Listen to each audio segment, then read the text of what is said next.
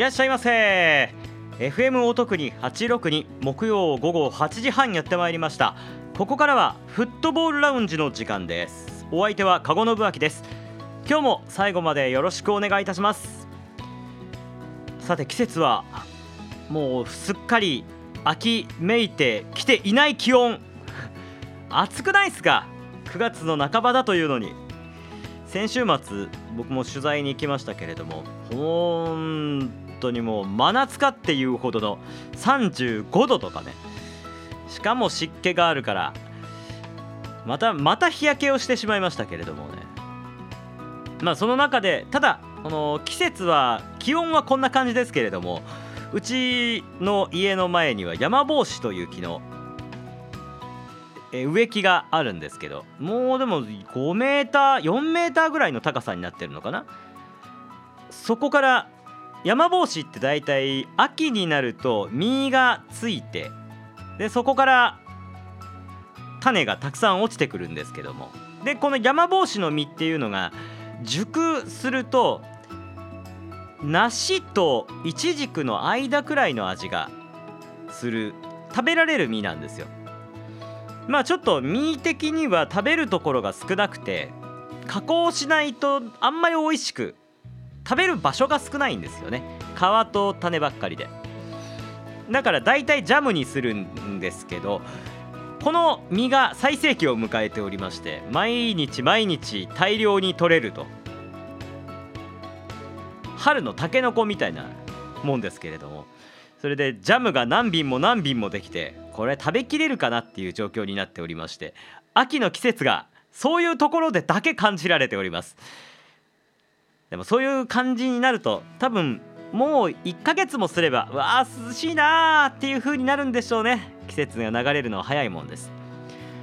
季節が流れるということで早いなという点で言えば先週末2023年シーズンの関西リーグが最終節を迎えました。各チームのいろんなことが決まる最終節。そちらの方も僕は取材をしてきましたのでレポートしますが本当に早いです。4月に始まっ4月に始まってもう5ヶ月以上経ちました。さあどうなったのか。ここからラジオ最後までお聞きください。よろしくお願いいたします。ピックアップ関西サッカーでは前編では丸安岡崎対レイラック滋賀 FC JFL ですね。JFL の第21節ご紹介をいたします。そして後編では関西サッカーリーグ最終節おこしやす京都 AC 対森山侍2000の結果ご紹介をいたします。そして延長戦ではこの2試合の、えー、この番組中で放送できなかったインタビューもご紹介しますのでポッドキャスト関西フットボールラウンジ関西フットボールラウンジ Spotify や Amazon Music Apple Music、Google Podcast などで配信中ですのでぜひお気に入りにポチッと入れてください。ぜひ評価も入れてくださいね。では今日もフットボールラウンジキックオフです。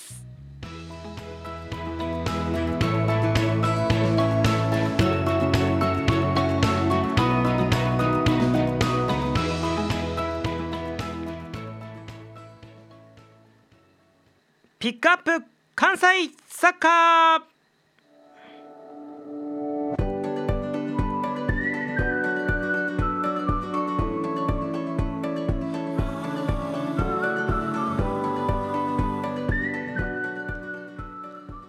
さてピックアップ関西サッカーのコーナーです。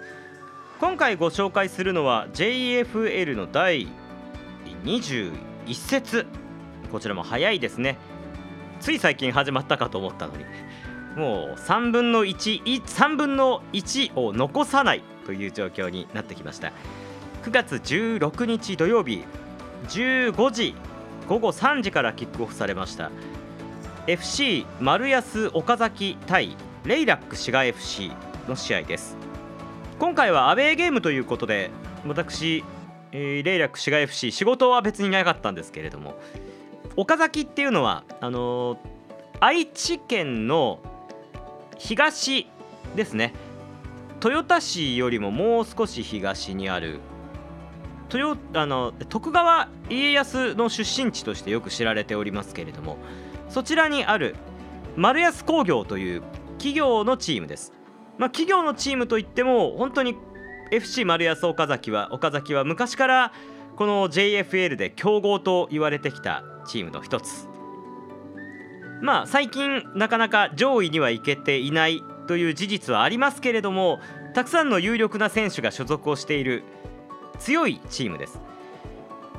そしてその相手に対してレイラック滋賀 FC が挑ん敵地で挑んだという試合でした。この試合前半10分レイラック滋賀 FC が先制をします。母屋ゆくと選手今シーズンの半ばに加入をしたばかりの母屋選手が左足でフリーキックを直接決めて1点レイラックが先制します。さらに19分裏に飛び出した榎本大輝選手がシュートを決めて19分に追加点0対2となりました。ただその後 FC 丸安岡崎が42分に林選手のゴールで1点を返してさらに61分には原幸太郎選手が丸安に2点目を加えまして2対2同点になります。あーちょっとまた2失点してしまったなと僕もピッチの横で見てて思ったんですけれどもここは今までのレイラックとは違うぞっていうところを見せたのが榎本大輝選手。71分でした。榎本選手がペナルティーエリアの左に飛び出してそしてそこから見事にゴールを決めてくれました。これでレイラック滋賀 FC が3点目をゲット勝ち越し2対3そしてこのゴール守りきって2対3でレイラック滋賀 FC 敵地で久々に勝利を挙げました。ありがとうございます。2対3レイラック滋賀 FC が勝利を収めた試合となりました。この結果レイラック滋賀 FC 勝ち点3を加えて2920試合を終えて勝ち点29です。そして15チーム中5位に浮上しました。丸安は実はその勝ち点では並んでいたんですけど26で。でこれマリアスは26のままで順位は9位に下がっています。同じような順位のチームと対戦をして勝つというのは大きいですね。いわゆる6ポイントマッチと言われますけれどもあの順位表の上では相手から3ポイントを奪って自分が3ポイントを取る。まああの6ポイントの価値がある試合だよっていう意味で6ポイントマッチとよく言われますけれどもこのまさにこの6ポイントマッチを勝ったという感じがします。ただレイラックはもちろんここを目標としているわけではなくて目標は1位2位。J リーグへの昇格権を得るための1位2位ですから状況を見ると1位のホンダ FC が39ポイント。現段階で10ポイント差があると。ちょっとここはさすがに厳しいなというのが現実的な見方だと思いますが2位のソニー仙台 FC は勝ち点311 1試合ちょっと少ないんですけれどもそれでも勝ち点の差は2ポイントしかないと。いうことでまあもちろん勝ち点って負けても減ることはないんで31以下になることはないこれから増えるしかないわけなんですけれどもでもこれで2試合の差しかなくなってるわけですからこれは大きな勝利だったと思います。そしてメンタル的にもこの試合を勝てたってのは本当に大きいなと思いましたレイラック滋賀 FC の新監督に就任をして2試合目となった菊池利美さんにとっても本当に大きな勝利だったと思いますということで試合終了後榎本大輝選手2ゴールを決めた榎本大輝選手と、えー、菊池利美監督のインタビューをご紹介しようと思います。あの母屋陸斗選手にもああ母屋陸斗選手にもお話伺っていますけれども母屋陸斗選手に関してはポッドキャストの方でご紹介をいたしますではインタビューの方お聞きくださいまずは榎本大輝選手のインタビューです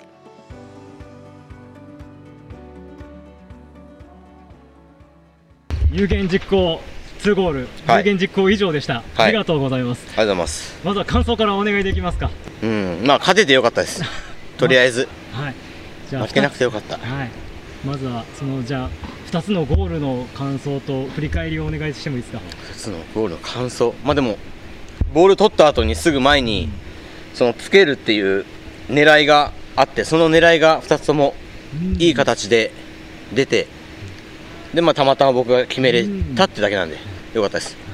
前半は本当にその前のディフェンスも良かったし前のボールのつけるのも良かったんじゃないですか？そうですね。守備についてはどうですか？守備はまあみんな前から行くっていうのを決めてたんで、そこでやっぱりみんなが統一していけたかなっていう、いい感じで今ちょっとまあ中でだいぶシャワー浴びてらっしゃったみたいですけど、はい、この久々の勝利どういう雰囲気ですかチーム？まあでもやっぱり噛みしめてますね。おおいいですね、うん、みんなやっぱりまだ全然上位に食らいついていけるんで、うん、やっぱり連勝しないと、ね、結局上に行くのってきついと思うんで。だから次、まあ、もう、まあ、今日のことは忘れて、まあ、次も切り替えて青森かな、はい、勝ちにこだわっていきたいなって思ってますね。はいありがとうございます、えー、ではそこの青森戦に向けて意気込みと今日もサポーターにたくさんいらっしゃいましたけど、はい、メッセージお願いします。でいつも応援していただきありがとうございます。次も勝ちます。ありがとうございました。2ゴールおめでとうございます。榎本選手でした、はい、お疲れ様でした。はい榎本大輝選手でした。ありがとうございました。榎本選手本当にありがとうございました。でちなみに榎本選手は前回の試合で僕インタビューしようと思ったんですけどミネベア三菱戦の後。ゴール決めないとインタビューは受けないよって言われてて。でじゃあ次よろしくお願いしますよって言って別れた1週間後のこれですからね。であの1回もうゴール決めたから答えてくれますよねみたいな態度でこっちがいたらあの俺は悪い子だから約束を破るって言って一回帰っていう。ちょっと待ってくれと。さすが榎本大輝一回かわしてくるなと思ってね。まあ、今のドリブルを榎本選手のキレキレのドリブルは誰も止められないわけですけど僕も止められなかった。そんな榎本大輝選手を最後に捕まえてインタビューさせていただきました。本当に良かったです。ありがとうございました。では続きまして就任2試合目で初の勝利を挙げました菊池利美監督のインタビューです。お聞きください。どうぞ。勝てました。いやですね、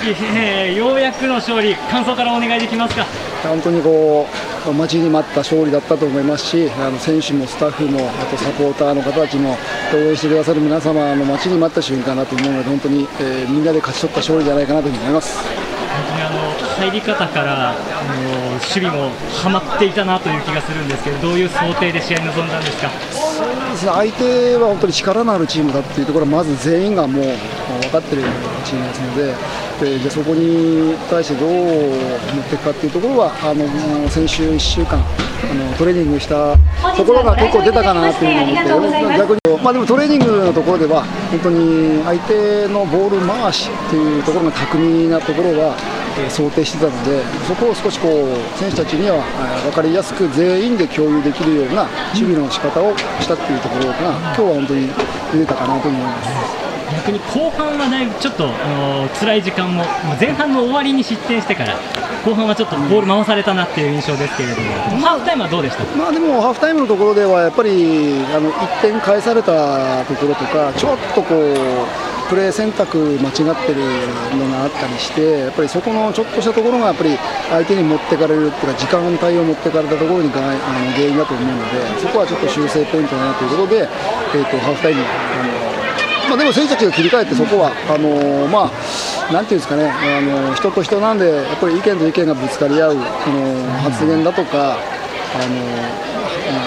まあ、発言のそのチョイスというか、そういったところは、間違ってるところは、まあ、かなり、えー、冷静になってたので、そこはまあ大丈夫だったかなというふうに思いますけど、本当もったいない失点が2点ともあったんで、ちょっとそこはまた来週の課題かなと思います。その一方で、菊池監督がおっしゃってたボールあの攻撃のところ3点今回は取れましたけれども、まあ、前のインタビューでもペナルティーエリアに入るところを増やしたいという話をしてましたけど今回の試合はどうでしょうか？今日やっぱり、えーまあ、カウンター前からのプレスがはまった時とかやっぱゴールに向かっていく回数は多かったなというとぱりあのそこにこうスプリントで入っていくっていうところはちょっと練習でもみんなでも共有していくかったのでそこはあのもっともっと、足りないと思うのでまだまだももっとできると思うのでそこをもっともっとやっていきたいなと思いますけど、まあ、今日は、えー、いい方向にいったかなと本当選手よくやってくれました。ありがとうございます次はまたあのアウェーでの試合になりますけれども、はい、しかも遠いということでそこに向けての意気込みと今日応援してくれたサポーターにメッセージをお願いできますか？はいあの今回はあの、まあ、滋賀から約2時間一人で、え、来てくださって本当にたくさんのサポーターが、えー、我々を後押ししてくださいました今度はかなりちょっと遠方の青森ということで、なかなかあの来れないかと思いますけども、まあ、映像の方でも見れると思いますしあのぜひ我々と一緒に戦ってもらえたらというふうに思いますしまたあの結果はどうあれあの本当に 100%90 分間ファイティングスピリットを持って全員で戦うそういった姿勢を見せてその中で勝利っていうのをつかみ取れたら最高だなと思いますのでそういったゲームをしたいと思いますので応援よろしくお願いします。ありがとうございました。菊池監督でした。よかったです。ありがとうございました。菊池利美監督のインタビューでした。いや本当にようやく勝てたなっていうそんな喜びもありながら途中でちょっとアナウンスが入って中断するという事件もありましたけれども、えー、お話にもありましたけれども来週も実はアウェーゲームが続きます。今週末ですね。次は LINE メール青森とのアウェーゲームで敵地での試合になります。応援に行かれる方は本当あの気をつけて 遠いですから。すごく遠いですから、えー、LINE メール青森対レイラック市街 FC また応援してください。レイラック実はアウェー3連戦で次のホームゲームは10月7日のクリアソン新宿戦です。そちらの方はもう観客動員をどんどん進めようという、えー、クラブ内でも話をしていますのでぜひ皆さん布引きグリーンスタジアムにお越しください。10月7日です。よろしくお願いいたします。では続きまして関西ピックアップ関西サッカー第2弾。えー、おこしやす京都 AC 対森山侍2000の試合ご紹介をいたします。ピックアップ関西サッカー第2弾。まあ、第2弾なのか2なのか後編なのかよくわからないですけれども、えー、ピックアップ関西サッカー後編が関西サッカーリーグ第14節最終節。おこしやす京都 AC 対森山侍2000の試合ご紹介をいたします。ここまで、えー、6位につけている森山侍2000そして8位8チーム中8位の最下位にいるおこしやす京都 AC ということでおこしやす京都 AC は引き分け以下なら降格決定、えー、勝てば他の会場の結果次第でという残留を争うそして森山侍も引き分け以上そして勝ちでないと降格をしてしまうという立場でした。でこの試合本当にもうギリギリの両チームの戦いだったんですけれども先制をしたのは森山侍2戦でした。左サイドから、えー、伊藤選手伊藤裕太選手のクロスボールを三田尻選手がヘディングで合わせて非常にクリーンなヘディングで合わせて33分に先制します。その後勝たなければいけないおこしやす京都 AC は反撃を見せるんですが今年なかなかゴールが決められなかったおこしやす京都 AC この試合でもやっぱり得点本当に攻めたんですけれども得点にだけつながらなかった。結局90分を終えておこしやす京都 AC ゴールを決められず0対1森山侍2000の勝利となりました。でこの結果おこしやす京都 AC は8チーム中最下位になりました。そして森山侍2000は他の会場との兼ね合わせにより4位に浮上してシーズンを終えることになりました。もちろん森山侍は残留決定です。でおこしやす京都 AC は8チーム中8位ということで原則的には2部降格が決定です。で原則的にはと言ってる理由はですねこの関西サッカーリーグから2チームが JFL に昇格をした場合アルテリーボ和歌山が地域地域 CL に出場しているのでこれが1チーム上がる可能性がある。でもう一つは全国社会人サッカー選手権大会に森山侍2000、えー、バサラ兵庫飛鳥 FC この3チームが参加をしているのでもしこの3チームの誰かが全国社会人サッカー選手権大会で3位以内に入りさらに地域 CL で優,、えー、優勝あるいは2位になった場合のみおこしやす京都 AC が残留できる可能性があります。まああの言ってしまえば絶望的な状況になりました。原則的には降格ということになります。まあまあ、公表については、ポッドキャストでしましょうか。関西サッカーリーグの関西フットボールラウンジのポッドキャストの方でよろしくお願いいたします。では、まあ、さすがにね、降格したチームに僕も聞かないので、なかなかインタビューもできないので、今回は森山侍2000、残留をした森山侍2000から、エース、三田尻選手、三田尻選手のインタビューをお届けをいたします。素晴らしいヘディングでゴールを決めました。昨シーズンは本当にたくさんのゴールを決めたんですけれども今年ちょっと苦戦をしていた三田尻選手が森山侍を救ったということになりました。ではインタビューをお聞きください。三田尻選手です。えー、三田尻選手にお越しいただきました。残留を決めるゴールどうですか？あの切れた時の気持ちは？えー、まあね正直もう今日決めへんかったらもういつ決めるんかっていうとこやったんですけどあのまあ、自分のゴールであのチームを勝たしたかったんでもう絶対点は決めるぞっていうふうにあの試合は入りましたね。アシストもいいクロスでしたね、はい、合わせるだけ。もうもう来た時にどうこれは入れられるぞみたいな感覚ありました？そうですね。あのもう伊藤裕太選手あのはもうプロでもやってた選手なんでもう絶対にここにはボール飛んでくると思ってもうあとはもう飛び込むだけやったんで。もうそこは裕太君にはもう感謝してます。本当にクリーンでクールなゴールだったと思います。あの三田尻選手も昨年経験して今年今年ちょっと苦しんだかなと思うんですけれども、はい、違いとかってどういうふうに感じていらっしゃいますか？うん特に違いはないんですけどやっぱり、まあ、去年あんだけあのあんだけって言ったらあれですけど、まあ、点も決めてて、まあ、やっぱりあの相手のディフェンダーからプレスも強くなるしあのまあ、どうしても潰されるシーンがすごい多かったんですけど、まあ、そこで自分が打開できればよかったんですけど、まあ、そこにちょっと苦しんだシーズンやったかなっていうふうには思います。でもここからは前者というでっかい舞台が待ってますし、はい、活躍したらやっぱり注目も集めると思うんですけども。そちらに向けてどんな戦いしたいなと感じていらっしゃいますか？そうですね、まあ、あの森山侍、森山侍らしくあの、まあ、全国であのどこまでいけるかっていうのをチャレンジしてあの、まあ、まずは一戦一戦あの頑張っていきたいなというふうに思います。はい、ありがとうございます。ありがとうございます。楽しみにしてます。三田尻選手でした。お疲れ様ありがとうございます。三田尻選手のインタビューをお届けいたしました。まあ、三田尻選手は昨年の森山侍が2部から1部に上がってきてでその第2節ですね昨年の第2節でおこしやす京都 AC と対戦した時にカウンターから一発ゴールを決めて森山侍にこの関西サッカーリーグ1部での初勝利をもたらした選手でもありますし昨年のあの関西サッカーリーグでゴールを量産したストライカーでもありました。もともと流経大流通経済大学出身でこれもう僕もつい最近まで忘れてたんですけど多分ね超キジェ監督とが流経に行った時に指導を受けているんじゃねえかなってちょっと後で思ったんですよね。確か満田誠選手とかと同じぐらいの年代だと思うんですよね。まあそんな三田尻選手がこの森山侍の残留を引き寄せるヒーローにまたなったということでなかなかあの趣のある結果だったんじゃないでしょうか。森山のサポーターさんとか森山を応援されてる、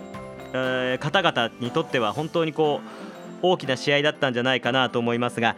まあ、おこしやす京都 AC にとっては本当に苦しい最後のフィニッシュになったなという気がしますただまあもちろんクラブはこれで終わるわけではなくサッカーも続きますし来年もありますしこのあと実は KSL カップという試合がありましてこれで関西サッカーリーグがまだ続くということになります。えー、KSL カップと全社あのー、今森山侍の話で出ましたけれども全国社会人サッカー選手権大会に出場しますのでそちらの日程だけちょっとご紹介をいたしましょう。全国社会人サッカー選手権大会これは10月の20日開幕となってます。ただ10月の20日に関しては開会式だけなので試合については21日からのスタート。最大5日間5試合。まあ40分ハーフなんで80分なんですけれども非常に過酷な世界で一番過酷な大会だと僕は思いますけどね。トーナメントですしね相手も分かんないと。で関西からは FC バサラ兵庫そしてアルテリーボ和歌山。えー、っとあとはアスカフットボールクラブそして2部からえー、っとかん、えー、と阪南大クラブ。2部から阪南大クラブが入ってで森山侍2000がさっきの森山侍2000が戦うわけです。バサラ兵庫は1回戦は B トップ北海道。B トップ3区栗山ですね。でそして阪南大クラブは東京 23FC と1回戦対戦します。森山侍は東海リーグの強豪山本大輝青木翔がいるワイバーン。これは強烈ですよ。そしてアルテリーボ和歌山は東京ユナイテッド FC と対戦します。でアスカフットボールクラブは山口県の FC バレイン下関と。ここももちろん強豪なんですけどここで勝つとボンズ市原と FC 延岡あとの対戦というの勝利との勝利した方と対戦ということでこれもちょっと注目だなと思うんですけど今年僕は全社取材行きませんので、えー、ぜひ皆さん応援に行かれる方はよろしくお願いいたします。そして KSL カップ KSL アストエンジカップという名前でアストエンジさんにご支援をいただいております。で開幕は10月の7日7日から8日から7日8日9日にかけてグループステージの1試合行われましてグループステージ2試合目が10月14日と28日にでグループステージ第3節が11月の3日から5日にかけて行われます。こちらもぜひ注目してください。関西リーグ1部2部のチームが全部参加して決勝トーナメントからは J ユースそして町クラブが参加するというなかなか、えー、混迷のトーナメントになりますのでぜひ注目ください。よろしくお願いいたします。それではこれで今日のフットボールラウンジ終了でございます。この後ポッドキャストをお聞きの方は関西フットボールラウンジ音ふと延長戦お届けをいたします。レイラック滋賀 FC の母屋ゆくと選手おこしやす京都 AC 対森山侍からは伊藤選手とそして井上拓也監督のインタビューをお届けをいたします。それではまたお会いをいたしましょう。バイバイ。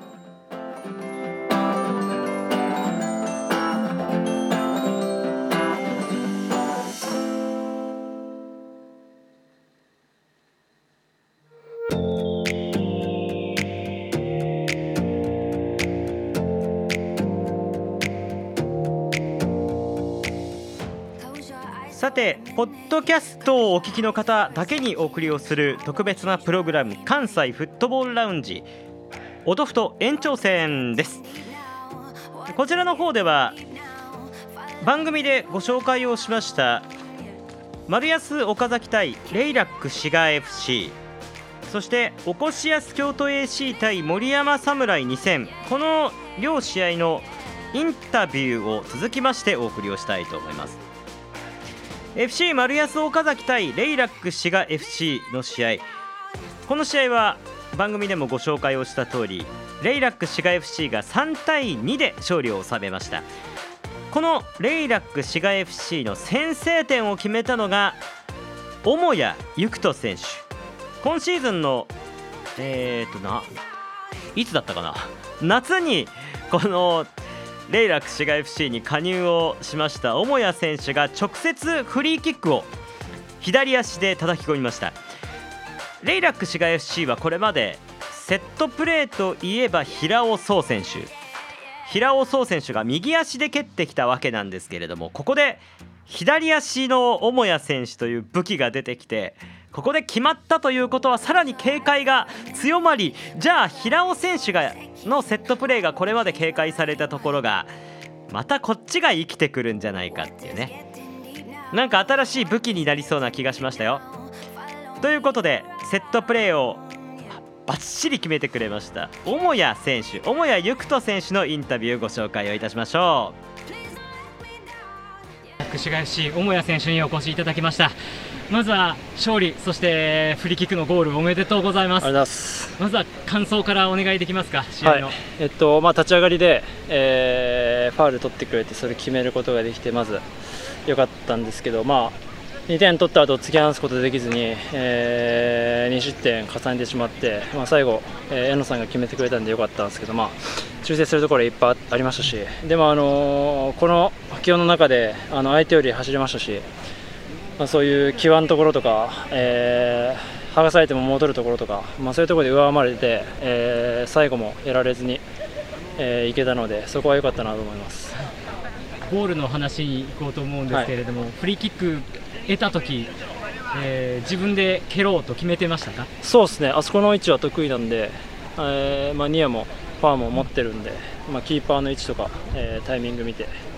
決めましたね平尾選手が右で、あの大谷選手が左ですけど、どういう話し合いをいつもされていますか？いやそうですね、まあ、その時にもいるんですけど、うん、まあ、自信ある方が蹴ったり、まあ、練習で調子いい方が蹴ってるですね、今日は。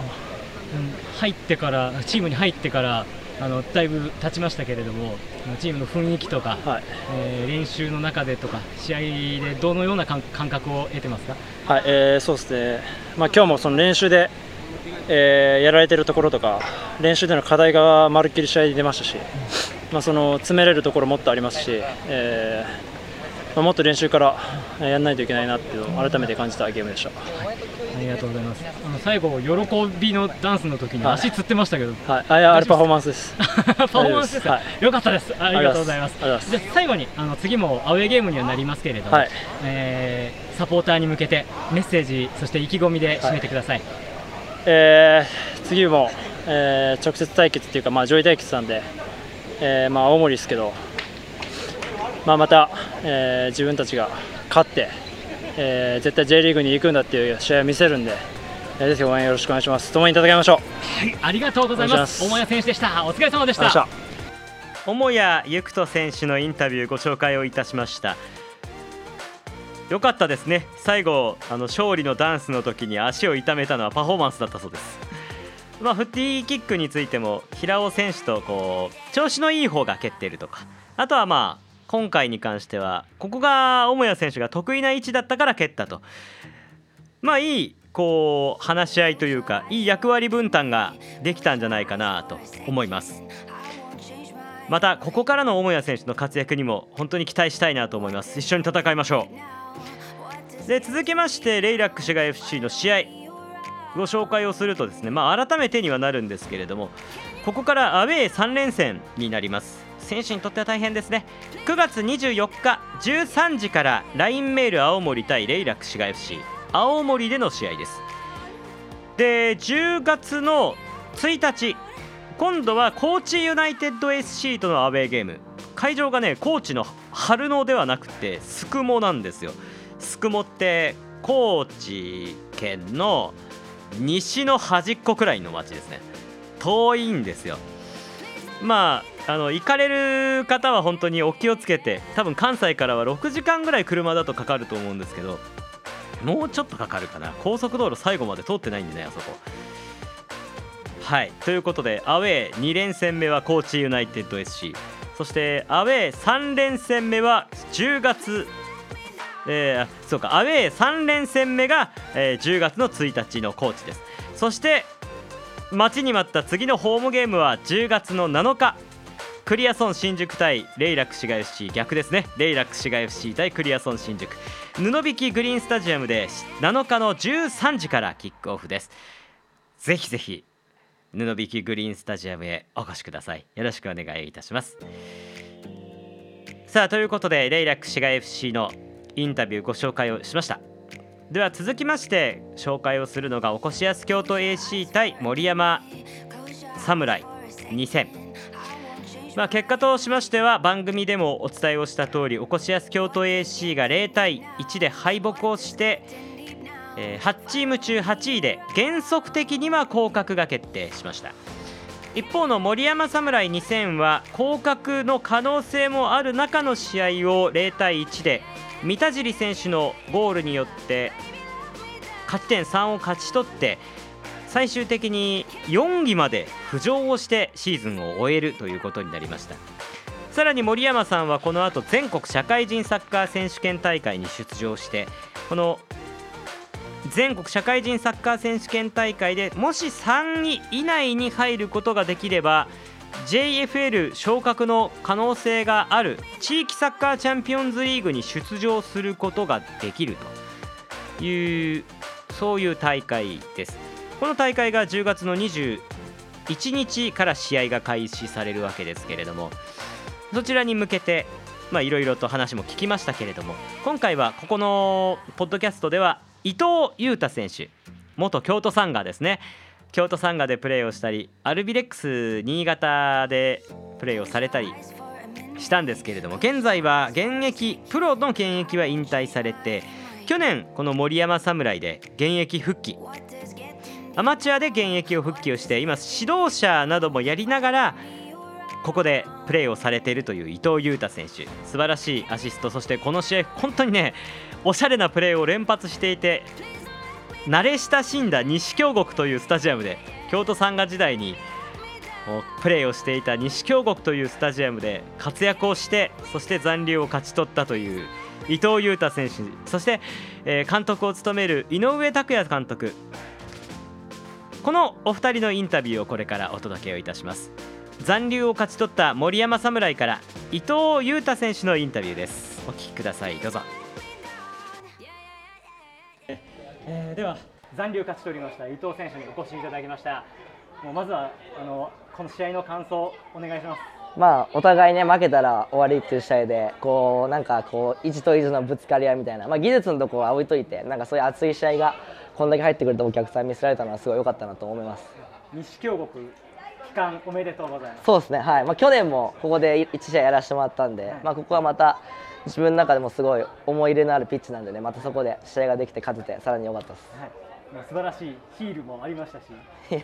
任せられたんじゃないですか？いやでもまあね体力的にめちゃくちゃしんどいんで、まあ現役時代からすると本当にめちゃくちゃ半分以上ぐらい落ちてますけど、はい、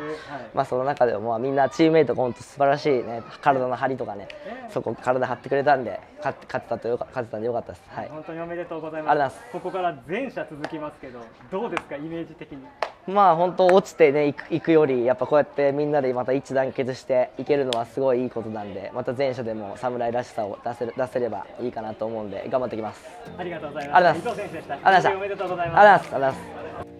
伊藤裕太選手のインタビューでした。まあ伊藤選手が京都サンガでプレーをしていたのが2012年ぐらいから2014年かな。あの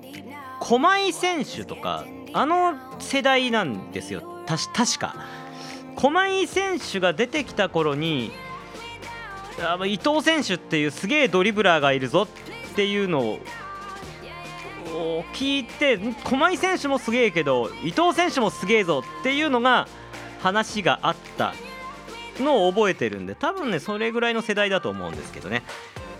えー、まあ20代ちょっとまあ J リーグではね本当に苦しんだというかなかなか活躍できなかったんですけれどもここに来てね僕でも本当にねアマチュアでこうやってやりながら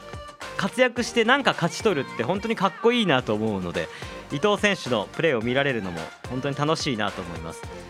ぜひぜひこれからもあの全社でもチェックしたいと思います。では続きまして、えー森山侍監督井上拓也さんにお越しをいただいております。僕は先に言うとですね森山侍を生で観戦すると本当に森山さんの勝率が悪かったんですよ。今まで森山さんが昨年一部に上がってきてからリーグで観戦したのが今回の試合で9試合目なんですよね。で観戦したというか取材したら。でこの9試合のうちの8試合か。今回含めないで8試合の成績がえー、っと1勝3分け4敗だったんですよ。いやそんなリーグの成績からしたらそんなわけないんですよ。大体まあ1対1対1というかそれぐらいの成績は残してるんですけどと本当に勝てなくて。あの僕森山さんとすごい相性悪いですよねっていうのをよくこう井上監督にも話してたんですけど、まあ、ここに来てなんか相性が変わったのかなっていうような試合になりましたね。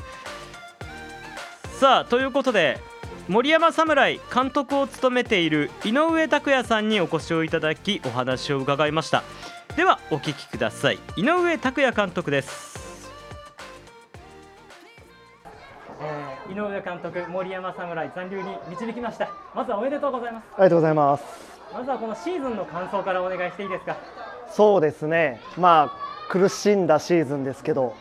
最後までまあ残留争いして、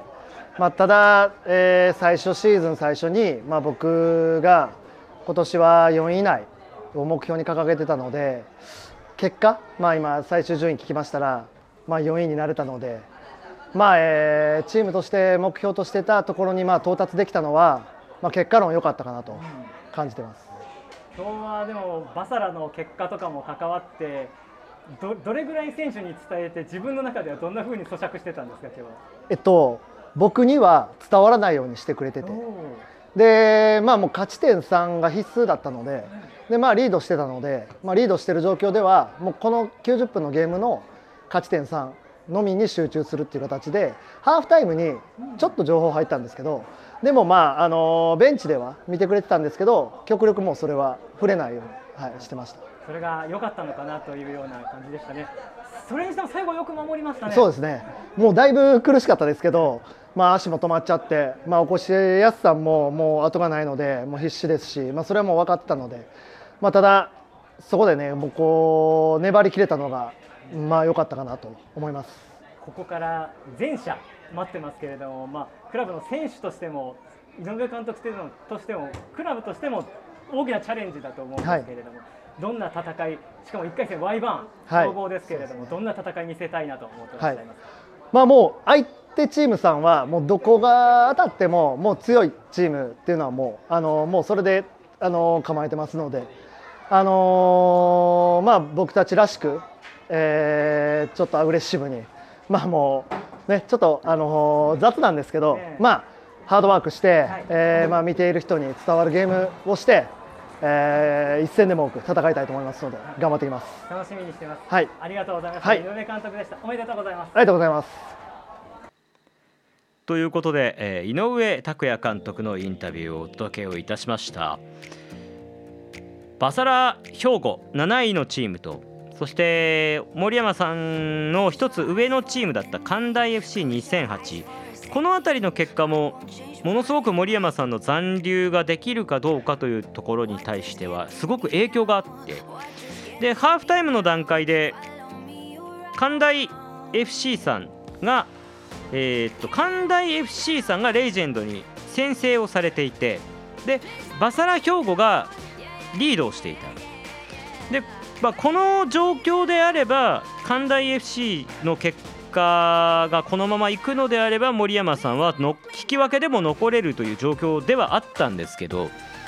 ただバサラ兵庫が勝ってるので関大がもし追いついてしまったら森山さんは引き分けでもダメだっていうような状況だったんですよ。もうだからどういう形になるかわからないからもう森山さんとしてはとにかく勝たないと裏の試合がどうなるかわからないもしかしたら引き分けたらダメかもしれないっていう状況にあったので、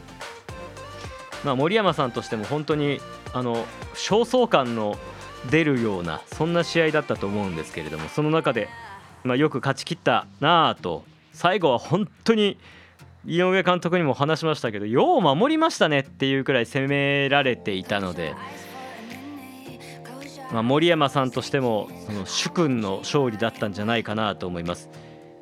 まあ、んだけ守られてあんだけ攻めて起こしやすもゴール決められないとやっぱきついなっていう感じしましたね。試合の統括だけじゃなくてシーズンの統括になりますけど起こしやす京都 AC は開幕から14試合までずっとこんな感じだったなっていうのが僕の感想ですね。僕は別にあのその批評家ではないので批評家ではないようにしたいなと思っているのでなんなんかこう細かいことを言わないようにはしてるんですけどただその開幕時にボールを回して選手のポジションをほぼほぼシャッフルしてである程度こう新鮮味を持たせながらボールを保持して、えー、支配して勝ちたいっていうところから一切ブレはないんですけどでも結果も一緒に結果も内容も一緒にブレなく最後まで終わっちゃったなっていう印象ですね。なんていうかサッカーってどうしても目標は勝つことしかない。だってサッカーってみんな勝ちたいからやってる。楽しいからやってるだけだったらこんな高いレベルのリーグにいないわけで。結局この勝つにおいても長期的に勝つのか短期的に勝つのかという2つに分かれはしますけれどもでも結局は勝つっていうところに行き着かないといけないスポーツですよねスポーツってまあそういうもんですけど。どうしてもこのおこし今年のおこしやす京都 AC はこのこの勝つというところに行くために構築しなければならないと思っていたものにコーデをしてしまっていたような気がしてあの勝たなきゃいけない時にもここにこだわりをかつ以前のところにこだわりを持ってしまったがために何かこう1年を大きなものを失ってしまったなという気がしますね。ただまあとはいえこれがこれを突き詰めることによってじゃあ長期的な価値が得られるのであればっていう感じですかね。だからまああとはクラブの判断にはなるんですけどこの長期的に得られるかもしれないものを得るために今のこだわりを保つのかあるいは次から本当にこう2部から1部に上がれないっていうことはもっともっと大変であの単純に言えば関西1部って関西1部にいれば全国社会人サッカー選手権大会にも出られるし JFL の絵のその挑戦権はあるんですよ。一部にいるだけで。関西一部にいるだけで。ただ関西2部にいるっていうことはその挑戦権すらないんです。だから逆に言うと本当に何の目標も一つの目標しかない。一部に上がるという目標しかなくなる。これって結構上を目指すクラブとしては大きい。だって1年完全に無駄にする無駄にするって言い方はおかしいですけど時間の感覚としては1年完全に無駄にすることになる。挑戦権のない1年を過ごすことになるわけで。いやまあちょっと大変なことになったなという印象はありますね。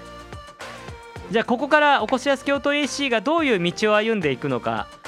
また楽しみにもなりますし注目どころだなと思います。それはもしかしたらこの後行われる KSL カップザ・ KSL アストエンジカップで見られるかもしれません。関西サッカーリーグリーグはこれで終了いたしましたけれどもまあ全国社会人選手権に出るチーム国体に出るチームはまだ試合あるんですけれどもそこに出ないチームについてはまあおこしやすは国体があるんですけどねこれから。まあそこに出ないチームも KSL カップというのが今回ありまして2019年以来の復活になるんですが